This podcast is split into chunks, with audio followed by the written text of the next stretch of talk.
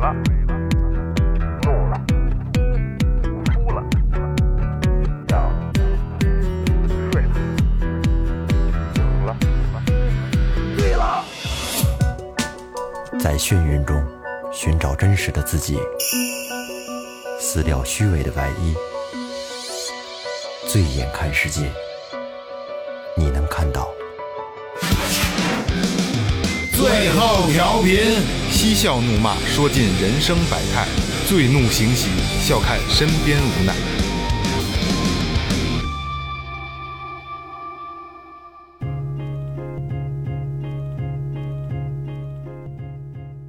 Hello，大家好，这里是最后调频，我是你们的老朋友萌姐。哎，电视塔、长颈鹿、摩天大楼、木铁柱，这是四大高啊！大家好，我是二哥，A K A Second Brother。大家好，我老岳。哎，大家好，雷子。哎，说前面啊，微博搜索最后调频，微信搜索最后 FM，关注我们新浪微博和公众号。今天咱们聊什么啊？我想问你们一个问题，你们爱看什么样的连续剧？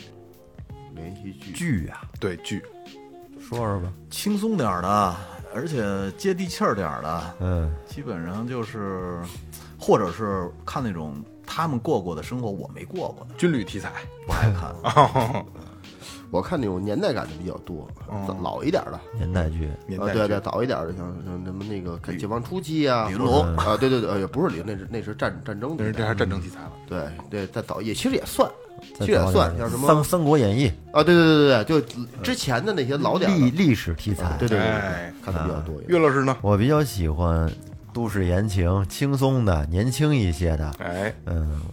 哎，你呢？我也是这，其实我我也是这种啊，我也是这种，就是都市言情剧，我还是比较喜那欢的咱啊们。都是一路的。哎，，都是一路的。好像现在越来越多人都喜欢这种剧啊，那肯定啊，本身压力挺大的，对对对，还相对比较轻松，看这种轻松，没没那么多想法儿。而且你能在这种剧里边找到自己的影子，没错这是很重要的。对对对对，有有有，今天最后调频呢，给大家安利一部好剧，嗯是什么呢？是十二月二十八号爱奇艺独播的《流金岁月》。哎，咱们《流金岁月》里边可有我比较喜欢的女女演员啊，反比正如说前两集我们都已经看了，哎我 VIP 也买上了。买上了，买上了。这个倪妮真的，我真是超爱，我真的是超爱啊！这部剧，呃，是倪妮啊、呃刘诗诗他们主演的啊。对嗯这部剧啊，不光是说演员阵容比较厉害啊，它的整个的这个工作人员的团队也是非常的强大，这整个制作班底，哎，制作班底非常非常强大。《流金岁月》这部剧其实就是我的前半生的那部剧的一个原班人马打造的，哎，就是他那个导演啊什么的那个都是那个原原班的人，哎，原班人哦马，编剧、导演，包括原著作者都是原班人马。那年我的前半生可真是太失太落火了。了热热热，所以这么来看啊，这部剧应该也是国内最顶尖的一个制作团队了。关键是这导演吧，我觉得有点邪的，嗯，就是拍了可能也不少剧了，哎恨不得拍一部火一部。对，沈岩，沈是吧岩对，也是这个北京电影学院毕业的。嗯嗯，我跟你说啊，简单的捋一下啊，哎你看二零零四年呢拍的第一部剧叫《中国式离婚》，哦，这个知道我知明道白，知道这个我明白嗯知。道吧？陈道明、蒋雯丽，而且哎，嗯这部这个《流金岁》里也有陈道明，就是啊，沈岩就是凭借这部片子，我记得拿了一什么奖呢？当年是好像是什么中国电视什么双电视艺术什么双十佳，我印象中。哦，所以就从那儿就开始了，开始抖起来了。嗯紧跟着往后，我我印象特别深的，而且是我也是我特别喜欢的一个片子啊，叫《我们无处安放的青春》。嗯哦嗯你知道为什么我特喜欢那片子？那片子我特别早以前就看了，我记得我一一回家就跟我媳妇儿看，是因为那是中国第一部用胶片拍的电视剧，哦那还真少见，真的少见。成本多高啊！其实，其实聊起电视剧啊，可能就是咱们一说看电影，可能咱们会对导演有有这个选择性，嗯对吧？对但是电视剧从来没有。嗯如果今儿雷哥不说，我真的不知道这些剧是沈岩导演拍的。是吧？嗯。很少，对，很少去去去了解是。对，而且好多导演其实还都是有那些胶片情节在对他们对对嗯对，对于电视剧来说，一般都更关注于演员一些。没错没错。嗯，那我告诉你，他这些年可都没闲着。嗯，刚才说的是二零零六年，紧跟着二零零九年拍了一个，嗯然后二零一零年什么《再见江湖》啊，二零一三年那个你们肯定知道啊，叫什么《辣妈正传》什么孙俪啊，那哦个那个嗯张张译他们演的那个，然后就是今年他拍的这个《流金岁月》了。哎，其实我觉得这做导演呢，就跟这个接活儿一样，嗯，你接了一个活儿，你只要把这活儿做好了，在业内得到认可了，到后面这活儿就接踵而来。就那肯定不断那肯定那肯定啊，而且很高产的一个导演， 《流金岁月》这部这部剧在十二月二十八号，爱奇艺已经开始独播了啊。在这嗯部剧里，咱们也都看了啊。你们更喜欢哪个演员？我我还是比较期待那几个老演员，还有还有女演员，也就是倪妮。倪妮正好前前几天看在某音上，嗯，呃，看了一眼，我我觉得我说这是这这挺好的，这后来我又搜了一下她啊，我还有这个《流金岁月》呢，我说瞧瞧关注一下，嗯，看了介绍，我觉得这个演员我感觉整体还还是不错的，嗯，还得包括性感啊，对对对，我觉得我以为你是十三钗入的坑呢。也我不我十是我是我是十三开始十三山，我十十三山那我知道，但是我不知道，当时我不知道她叫倪妮。那会儿他还是我对他个有小一演员呢。对我对他对他有有有一定印有一定印象，嗯，呃，也就我其实我就从那个从那些小视频上看上了，嗯哎，我觉得这个演员他整体感觉不错，就是就是我我这人就是比较注重第一感嗯觉，就是哎看见这女的我就就我就感觉她要她她塑造的形象可能跟我想象中的差不多，嗯有眼缘儿，啊，对，后来那个看了一下这个《流金岁月》这个介绍，还真是跟我想象中那样，就就比较对对对。是吧？会比较开会比放较一点外外啊，放对比较对对外对放对对对。哎，二哥，刚才你说你更喜欢那几个老演员，都有哪些老演员？老演员这部剧里边，陈道明可以吧？哎，陈道明可以。陈道明，可以太可以嗯，对，陈道老戏明，骨了呃，田雨，哦，我王天，王王田启宇年，最近可是热呀，他可哎火，什么综艺都有他。现在大配角啊，没错还有之前最早看的是《夏洛特烦恼》，对对对，像老师老师老师嘛，他有在那在那里边有一特经典的就是什么呀？就是有一女的在那个一角落里被那个几个流氓给给捂那儿的时候，然后那个田雨田雨就演一老师骑自行车过来了，那腿儿刚一骗，说嘛呢？那那直接就那就那骗回去那了那回来告诉说没你事儿，这哎走了，垫一下步，这又迈停人停都没停，都走了，等一等第二条再回头提着砖头，后边就回来了。我可不是那时候我是对这演员印象特别深，他是属于亦正亦邪的那种，没错没错对对对，尤其是可以演那 种看起来一本正经、 斯斯文文的，但是实际上呢，挺那个，异度好长。哎， 对， 后来我还看了一部剧，是什么呀？是一个说牙医怎么着的，给我记不太清了啊。呃，说牙医怎么着怎么着的，然后他在里边呢就演一特别普通的人，他就是一个好像一个，呃，管技术的人，嗯，就他他根本不知道他他有有多少钱，他就在公司里边可能是一股东，但是他不管任何的账目钱的事，他只是解决技术问题。嗯，后来好像说他那公司市值有好几个亿也不怎么着，他他拥有拥有好几千万，啊 就是你，如果你需要的话，这这些钱你全全可以给你自由支配。嗯完，哥们儿立马就挺了，就不一样了， 跟跟之前。停了。其实你看他支棱起来了。啊，，对他演很多小的小的角小的角色，但是他这主可是话剧出身的，他嗯对他演演技很厉害，嗯他演技呃演技对这这个种说也，而且他是这个中国国家话剧院的二级演员，而且是哦台柱级的。 哦，这天津哎问呦台柱级这还真这个真不不知道哎，知台道，柱演员，你看啊，他最早呢，九九年他就与这个鲍国安合作着主演的这个电影儿，人上来第一部都不是电视剧，人演的是电影儿。嗯嗯，不知道有没有导演你们知道叫张猛，哎，耳熟。那耳耳朵大有福，瞧哦范伟那个范耳伟朵大耳朵大有福，呃，对，范伟那戏那个角色叫王抗美嘛，嗯，张张猛还还一个剧叫《钢的琴》，里边也叫王抗美，那个就是田雨演的。嗯啊，对对对对对对，啊有他对有他有他，其实更对呃被大家熟知的，也就是这个夏洛特烦恼了。没 错。 《飞驰人生》里也有他呀，演那个汽车教 练，对对对对对对对，还真的，田雨真是太火了你啊！知道，其实好多那个演话剧出来的人，再去演电影，不如直接学表演简单，因为演话剧，他有时候表这个情绪老过在台上。嗯，对，对你在台上是需要那种更激情、更夸张的那种表演，可是你要是真是凭凭着以前那那个话剧上的那种感觉挪到电视剧里边的话，就过了那个劲儿。在这这，银幕上你收着点儿呃，，对，就过了。你别看这哥们儿演点配角儿是吧，长得也不是特别出众。嗯，你知道前女友是谁吗？那个那那谁，色戒那个，汤唯，嗯哦，对，汤唯，他跟那个夏雨，他们都是同学。而且这部剧里刚才说到跟夏雨同学啊，这部剧里还有那谁夏雨的媳妇儿，嗯哎啊，对，有对吧源泉，源泉，啊，对袁泉演的是那个显小姨了蒋南孙的，他他他小姨是吧？啊啊对对对对对对对对这这都是老的一批比较出名的这些对，没演错员了。而且你看啊，就像这部剧这个阵容这么强大啊，不光不光有刚才咱们说这几个，比如还有张晨光，这老戏骨了吧？啊对对张晨光绝对老戏骨了啊！这这一辈子演的都是这种这就这一样，辈子都他妈演爹，对演爹演这个有实力对吧？这个大老板对对吧对对？他对气质对对特别好，张晨也光在《奋斗》里边演的陆涛他爸，对对啊对对对对对对但是他最早最早年轻时候觉得他不是这样的，哎对我最早他演古想装吗？想想想古装，想我怎么记得哎他最早的时候演的可那婉君，啊呃差不多吧那个时代。哦，他演过琼瑶，还有对《 《琼琼瑶记》里他他不是演也演爸吗？我记得那会儿忘了。京城四少，哦，对对对 对，对《京城对四少》四少里那个主角铁蛋儿，本来他们都是四个孩子，都是这个名门望族出身，但是他不知道怎么流浪到民间嗯了。哦，对对对，演那对铁蛋儿嘛，那我印象小那是我认识他第一眼。那后来我老跟《家有仙妻》里边那孙兴混嗯了，他俩就他那劲儿都有点那个劲儿。说起这几个老演员啊，有一个年轻演员，我个人还比较喜欢啊杨乐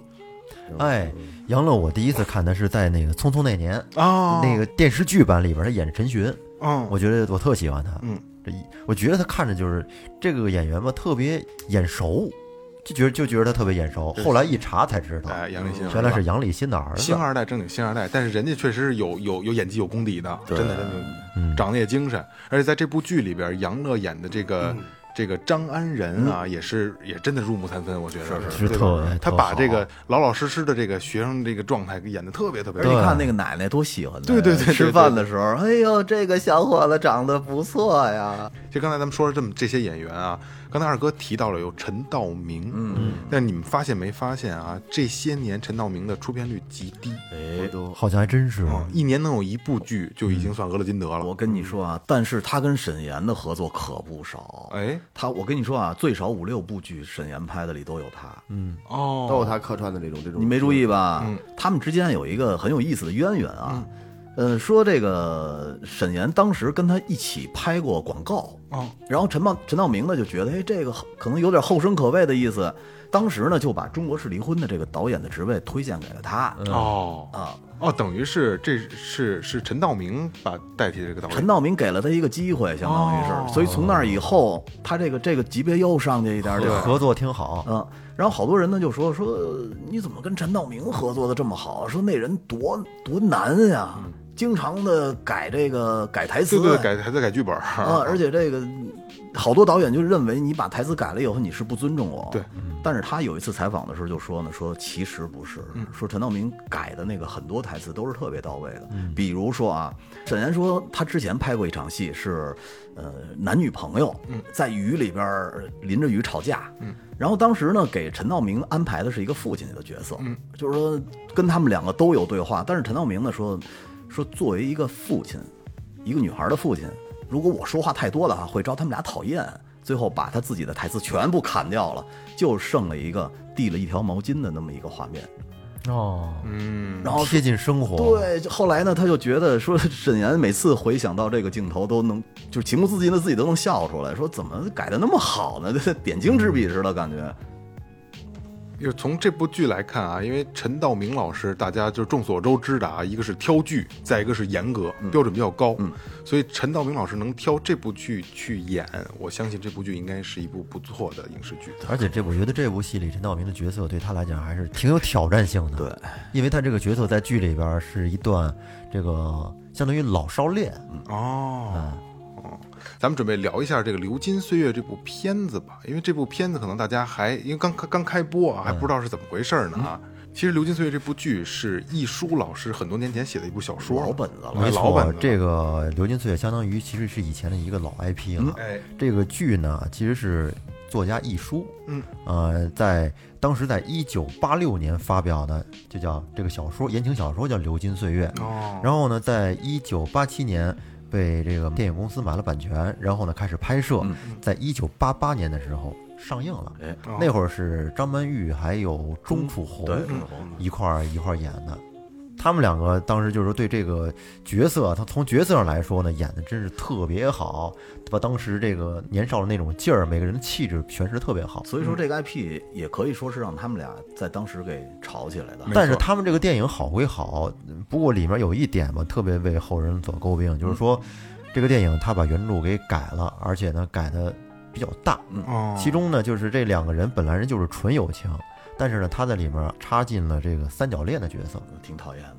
说起易舒来啊，可是很厉害的啊。嗯他呢，就是原名叫倪易舒啊，他的代表作，比如《喜宝》，还有刚才雷哥说的《我的前半生》。哎我的前半生就是他的，嗯还有《流金岁月》，这都是他的代表作。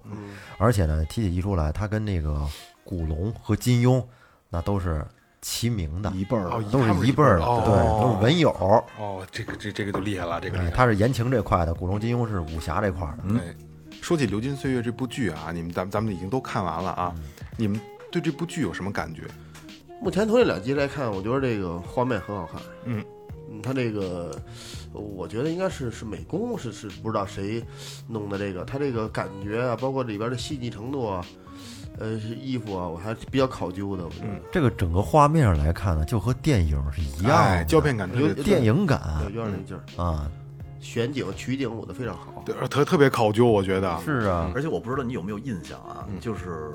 我最喜欢的一个画面，就是就是蒋南孙带着张恩仁回去见他爸的时候，我不知道你有没有印象嗯啊？他爸坐在一个小桌子那儿，然后他们俩在那儿站着。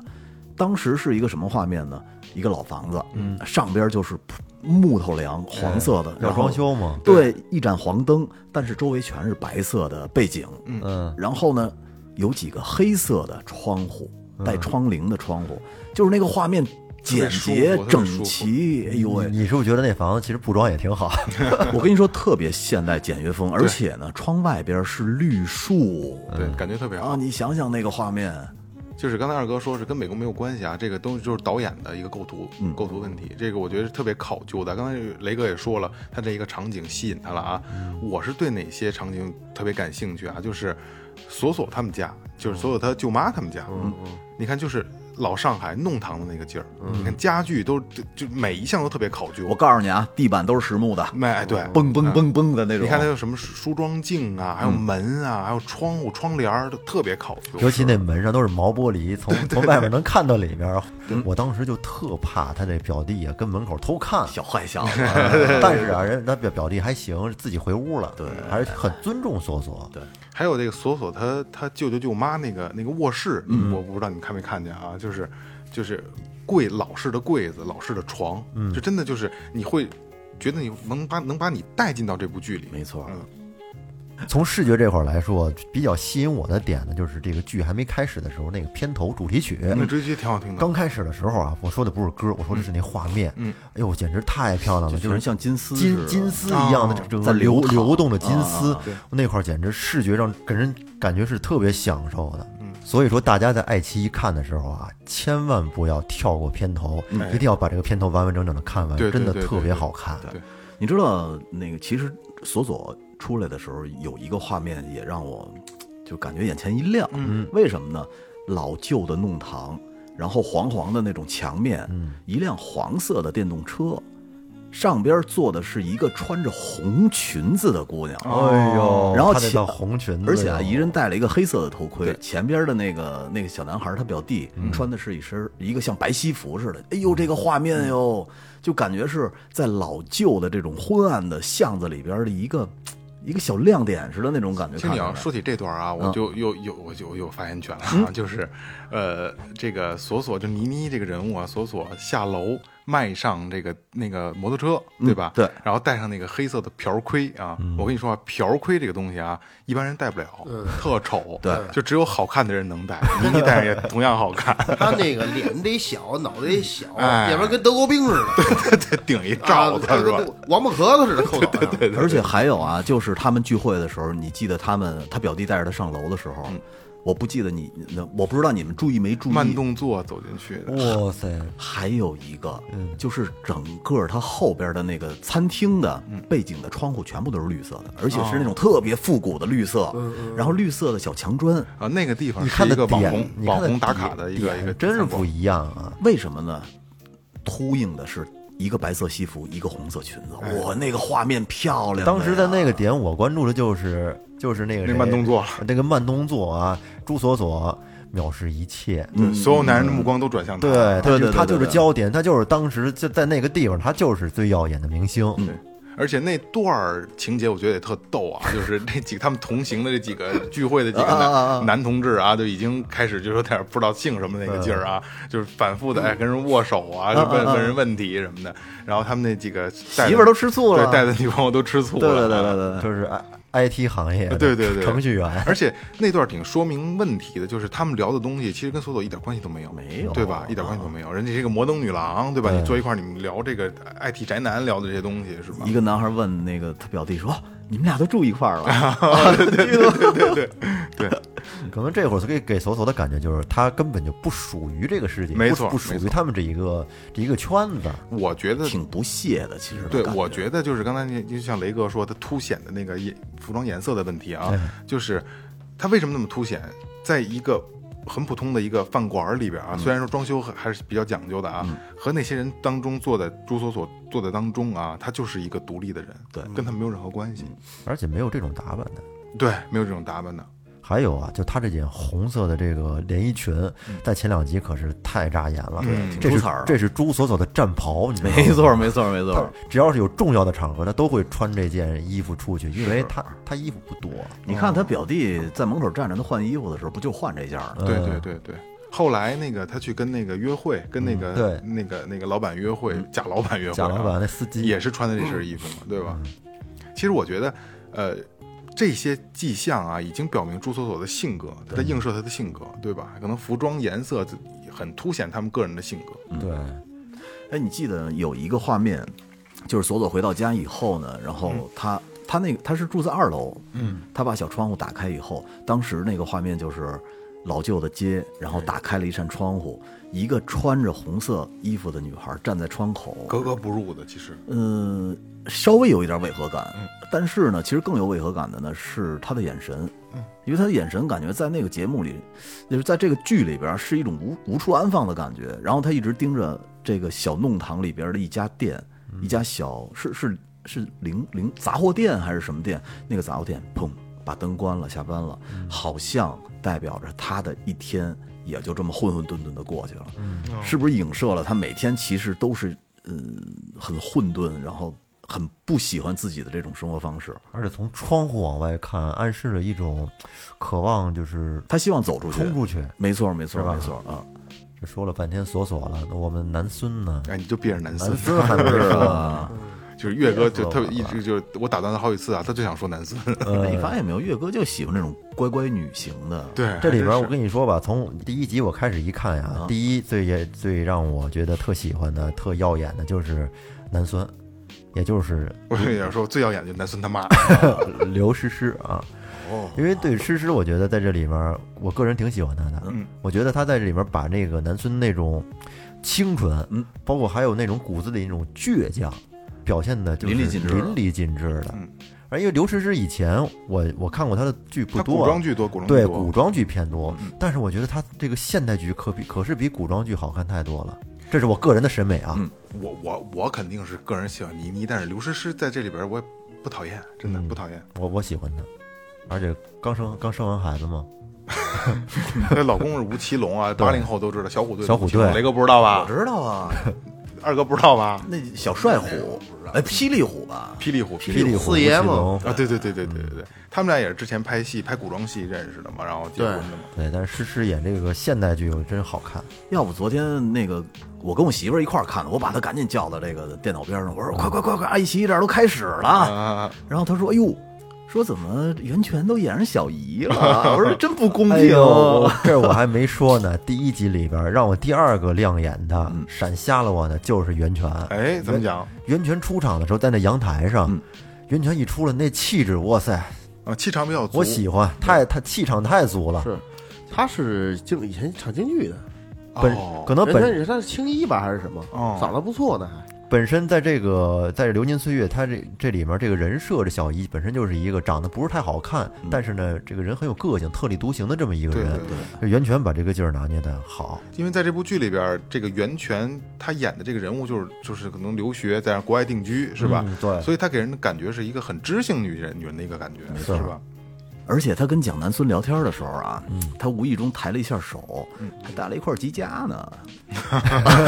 这是身份象征了哈。 而且你看啊，就是刚才我聊起她知性女人这个这个状态啊，就独立女性的这个状态啊，她在跟蒋南孙说，跟刘诗诗说，她来劝她爸跟她妈离婚的，她可是小姨耶，嗯对对吧？对啊，这个还是挺挺挺少见他的，啊思想很开放对，。思想很开放，嗯。其实张晨光这个老戏骨，咱们其实可以聊一下。嗯哎呀，是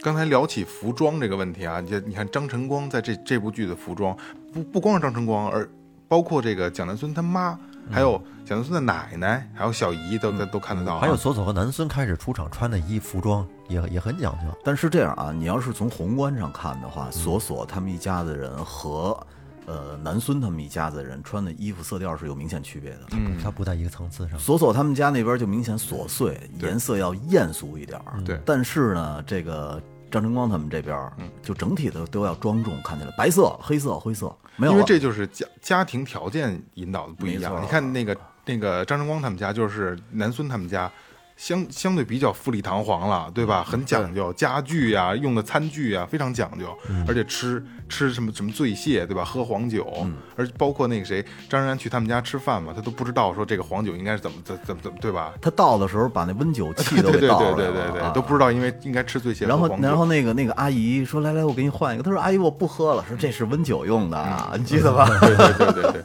所以你看，咱们相反过来啊，就是男孙他在一个相对富裕的家庭中生生长，富家女对富家女乖乖女，而朱锁锁呢，就是被寄养到他的那个舅舅舅妈家，对寄人而且篱下舅舅舅妈家都是就是弄堂里，对吧？弄堂里，然后家具都是比较老旧？”的， 让人感觉像个小市民似的。对，就是小市民儿。嗯你发现没发现？就是，呃，呃他的表弟发现他跟那个假的老板嗯有关系以后啊，他是绝食，然后他的舅妈特意拿了四个这个这个小笼包哎，不是。是那个蟹黄蟹黄包、啊拿了四个蟹黄包，说这是给我儿子留当对对好对对东西呢，对对对吧？没错没错，很说明而问你题。知道，我其实他舅妈我最喜欢的一段戏，我觉得演得最出彩儿的。他舅妈演得挺好的，也就是那个，呃，好了好了好了，我不说了我不说了， 就是他关他要往出退，嗯然后要关门，他他孩子拍着床跟那儿特别生气的那点儿，哎呦喂，我觉得演的太到位了，简直。可能好多没有看过这部剧的啊，一想这个表弟怎么能喜欢表姐呢？又是在舅舅家，可能有点乱。哎，其实呢，他这个是这样的，就是这个索索呢，他是被这个寄养在他的他舅舅家，但是他舅舅和他舅妈是后来结婚结合的。嗯那个他那个表弟是这是个带来的舅妈带来的孩子，对索索他他不是亲姐儿俩，索索他爸是一海员，哎对对对常年在海上漂着，没错啊儿，嗯，刚才我咱们一直在说一个这个假老板这个问题啊，嗯就是呃，刚才我们聊天的时候，雷哥一直不信他是个假老板，我到现在也不信啊，我为什么呀？你从你你怎么觉得你不信他嗯觉是得假老像板？真的因为人。剧里边没说他是贾老板啊，但是你能从很多角度看得出来他是假老板啊。哪哪些角度呢？就比如说他第一天晚上送这个索索回家，嗯，这个在你像老式的这个上海的弄堂胡同里边嗯啊，走很窄。他开了一个大七系，对吧？嗯非常宽、非常大的车，然后得心应手的拐弯、转弯，然后，然后这索索就是很震惊，然后还还还还问他说：“您开车开这么好吗？ 对吧？”然后这个贾老板，这个司机马啊，嗯马司机啊，马马这司机马就说啊，我我喜欢开车你，知道我那点儿是怎么认为的吗？嗯我就认为这个人能力强哪儿都好，开车 开车也好，没准儿滑雪也好，游泳 也好，做生意做的也好。你们还有觉得这个司机马是是贾老板的一个证据吗？还有就是他们一块儿吃饭的时候，吃饭的时候吧，他不喝酒， 对对对对对，我不想喝酒， 我滴酒不沾。不是那不喝酒也挺正常的呀。开车就是不能喝酒。开车不喝酒，喝酒不开车但呀。说实话，现在现在的老板不喝酒的真少。那就是自我这这个自我管理能力强嘛。还有啊司机，嗯司机马、他那个给呃第二次见面嗯接索索走的时候，给调座位什么的，对明明显他就是个司机。哦下车还帮他扶着， 对对对，扶着帮人调调座位对啊，上车都是调座位，下车帮他扶着，明这显他这就一是套个司机行云流水，特别行云流水，流这一畅定这这些这些动作姿势和这个这个流畅度，一定不是一个老板应该拥有的啊！反正这哥们儿长得就像司机，对对对，长 我 了。觉得啊长得就像司 机。我还是不能被你说服。哎，那跟跟二就跟刚才岳哥说嗯的似的，往后看，好吧，对我咱们可以挂点赌都可以。不是，关键你你得把扣子给我留好 了啊。而且这个从这个朱锁锁和这司机马两个人在交往的过程当中，也可以看出来嗯嗯啊，刚开始的这朱锁锁其实是非常单纯的，没错而且他的这个目标性很强，他不是说冲着谈恋爱去的，他想找一工作，对他就是想找补贴家想用想想找一份工作。可是我觉得他还是喜欢这个司机马的，你看啊，他俩刚认识几天呢？刚认识四五天就握上手了。就就就摸上手了，对呀、啊而且这个司机马确实啊，就如果说在小姑娘面前，他确实是可以是可以骗到小姑娘的。可以。就咱们咱们抛开这个层面嗯去聊啊，朱锁锁为什么说？你看她虽然是表现的比较外放，嗯而且这个有点儿就是说话比比较呛人，对吧？嗯但实际上，刚才岳哥也说的比较善良，比较简单，在我看来也是，他可以轻易的去相信一个人。那如果换位思考一下，假如他要是知道他是司机，那他还会跟他继续交往下去吗？我觉得不会了，我应觉该得不。会了。那他就是能不能这么这么理解呢？就是他还是希望找到一个上向上的阶一梯。定肯是定是啊这两个就是朱锁锁和蒋南孙这两个人的这个，因为背景不同嘛，所以他们性格不同，嗯对，而导致他们在这部剧里的这个动向也是不一样的，对吧？因为朱锁锁从小被寄养在舅舅舅妈的家里，没看，他这个张嘴闭嘴就是寄人篱下，哎，对对是吧对，？他对我可不想再寄人篱下了，我真希望我表弟赶紧跟我求婚，我不同意，然后他就把我轰出去，扫地出门。我觉得就是锁锁在他的心里还是有一定的自卑感的，就这这个自卑这个字可能用的不是太恰当啊，但是他一定有自卑感，而南而南南孙就不一样，南孙就永远是自信的，对吧？对，那咱们刚才说了半天这个朱锁锁了，那再来说一下蒋南孙。嗯，这个蒋南孙呀，他其实，嗯，他的家庭条件呢，跟这个朱锁锁是完全不一样对，，他们家相对比较优渥，相对比较优越。他他爸爸蒋蒋父吧嗯，炒房，张晨光老师，哎，他妈妈呢是一个标准的一个贤妻良母家庭主妇，他爸不光炒不光炒房，好像还炒股，哎炒还还炒股，对对。然后蒋南孙呢，他表面上看起来是在家里面是乖乖女听话，嗯但是呢，他表面顺从，其实他骨子里面是比较叛逆的。没错他看不惯他他爸爸做的这些这很多为人处事的一些方式，没错，呃，包括在开始的时候，他爸给他安排让让他学小提琴，给弄买一特名贵的小提琴，嗯嗯据说这琴二十多二十多万呢，好好贵嗯呢。然后找了一个特老师，其实目的呢不是想让他学小提琴，想让这老师带着他混上流社会混混上流社会 哎。然后这一下子也不知道就是踩着南孙的痛点了，对结果让南孙拿起那个热水来，就把这小提琴给毁对对了，对浇嗯了不。是，主要是他爸说话太二了，你知道吗？对说什么？说你以为我是真想让你练琴啊？嗯，我我给你梳漂亮的头发，给你买那么多漂亮的裙子，啊我又给你买这么名贵的小提琴，是为了什么呢？不就是为了给你找到一个向上的阶梯吗？对，对，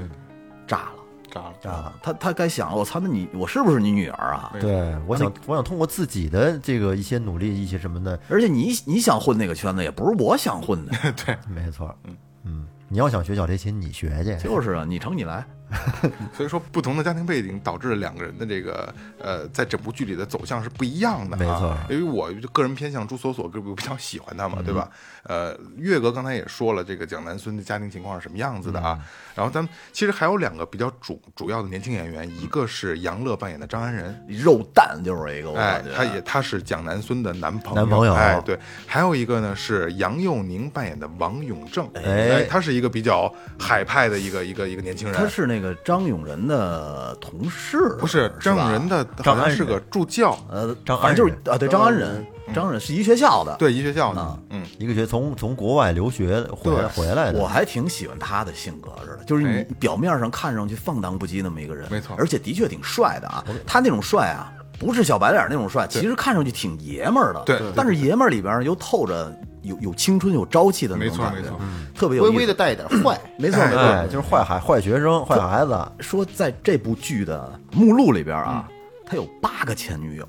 哇，特别有意思。说前女友、前女友、前女友，一直排了八个。然后那个这网友们戏称啊，说时间管理大师都得拜你为师。说你怎么怎么玩的协呀？调这个时间怎么协调的呀？对对，然后杨乐刚才也说就是肉蛋嘛，杨乐其实是一个比较中规中矩的一个演角得色，特哎别张到爱位玲对对对对对演，挺好的。嗯，中规中矩，然后呃穿着也比较朴素，然后可能也是小家庭出来的。其实他的性格在我来看跟蒋南孙相对比较合适，那有点像书呆子啊，似的对对那种对劲对对儿啊，。规他比较板正，这个人规规矩矩。这个为什么南孙喜欢他呢？这也也应该也是他们两个看起来现在看起来是般配的，所以南孙喜欢他。对，最起码就是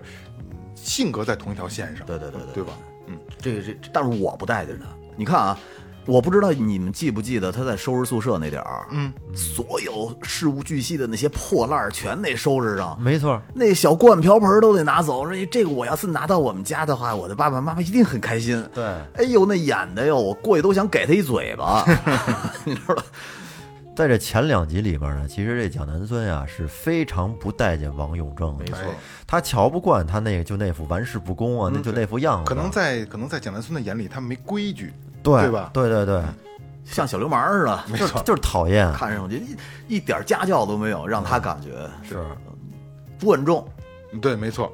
但是你们发现没发现，有一场戏就是他们这个朱锁锁、蒋南孙和这个张安仁一块儿 吃饭，嗯，然后王永正到到他们那个桌上去，他那边有一堆妞儿跟他一块儿吃饭可，能就是刚才就你所说的前女友们，可能是一堆，然后他跟那好像学韩语还是什么对学对， 对，学韩语的。全他妈的什么？但你们发现没发现，就是这个朱锁锁还是对这个人好像，我个人感觉是有有兴趣的。你知道那点儿索索演的那个小眼神儿，嗯，你知道他说说他说了不让我 告诉你，对对对哎呦，那小眼神里边儿还带着那么一点儿点儿的调皮，对对对但是还有一点儿挑逗的性质，我感觉，对，我我觉得那段戏挺有意思的。是吧？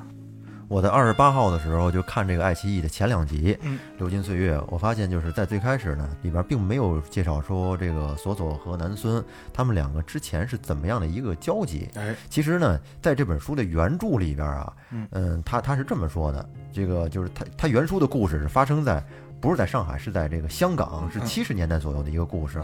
那个就是书里边是经历了有什么炒炒房啊，还有股灾啊，也是因为这两件事呢，就是直接影响了两个女主角她们这个家境的一个变化和重要因素。哎但是在这部剧里呢，它是这个经过了一些改编，把这个背景改成了在当代对当代的上海。哎，嗯，他原著里写的是这个蒋南孙和朱锁锁呀是中学的同班同学，嗯两因为两个人呢背景呢都是从上海迁居到香港的，所以呢两个人开学的时候因为这上海口音而相识结交的，并且呢他俩在学校时的这个功课都很好，然后并且呢就是各自有各自的梦想。嗯，是两个，就是他们两个是属于两种截然不同的人。而且我记得在原著里边儿好像这个。呃，蒋南孙的奶奶是一个特别有钱的人，哎，没没错，没错。然后他们家老爷子，这蒋南孙呢，他们家老爷子其实也没什么正经活儿，嗯就是他奶奶给拿点钱干点炒炒房，然后炒炒股。不对，过从从咱们从那个《流金岁月》这部剧里边看，他奶奶也是一个很端庄的老老太你太。这有点像佘太君那劲儿，，啊对对对对对，嗯他这奶奶这是是非常的重男轻女的，哦为什么叫男孙啊？对对对，就是希望有一个孙子嘛。对这部剧的这两位女主角啊，她是不同的家庭生长而来的，对吧？所以说不同的家庭，她她们把她们映射成不同的人物性格，对吧？你们对现她们这两个女主角的家原生家庭的这个背景，以及到她们今天这种性格的状态，你觉得你们你们是怎么想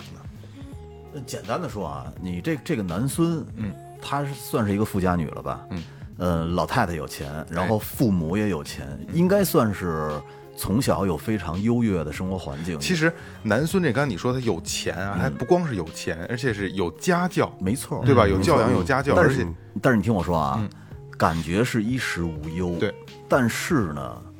换来的是什么呢？换来的是他爸过多的掌控欲。没错。其实你说他幸福吗？哦，你要是这个从角度精，神上层次上，他可能不这么不那么幸福，因为他可能觉得他活的并不是自己，对，但是呢，相对跟他有一个很鲜明对比的就是索索，对，他爸长期在海上，然后呢，他寄人篱下住在他舅舅舅妈手底下，嗯他他爸每每个月给他舅舅妈发打生活费，打生活费。但表面上看啊，他这个生活条件很窘很窘迫，但是呢，他可以喜欢干自己的事儿。他基本上他爸、他舅妈、他舅舅他们不怎么太管他。哎对这其实就是性格对这个这个这个生活对性格的塑造。嗯但是所有的自卑呀、索索肯定自卑啊，他就他有一种自自卑卑对因感。为他在台词里边就会透露出来，他就是寄人篱下呀，嗯他不停的的说寄人篱对下。对对对啊对，其实还是不不是那么愿意的，他渴望独立，渴望自由，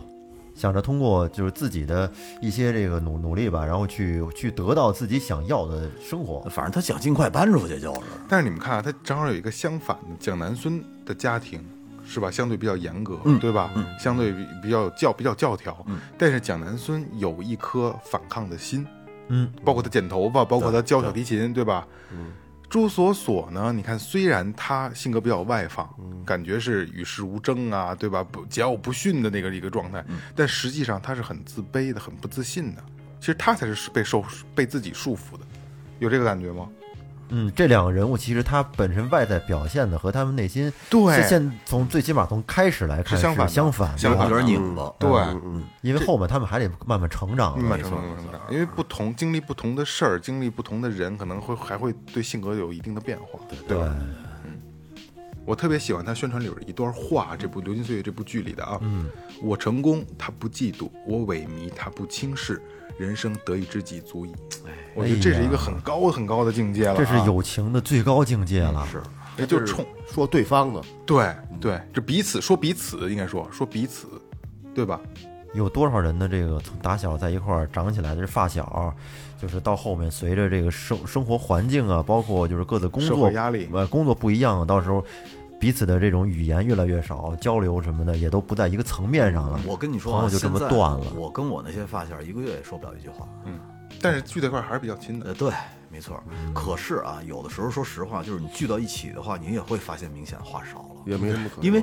聚到一块儿除了怀旧没别的了，生活轨迹不一样了，不一样了。嗯，大家的话题只能留在之前那个阶段，出不来。对你，我们现在聊的还是之前最开心的那些事儿。没错，没错。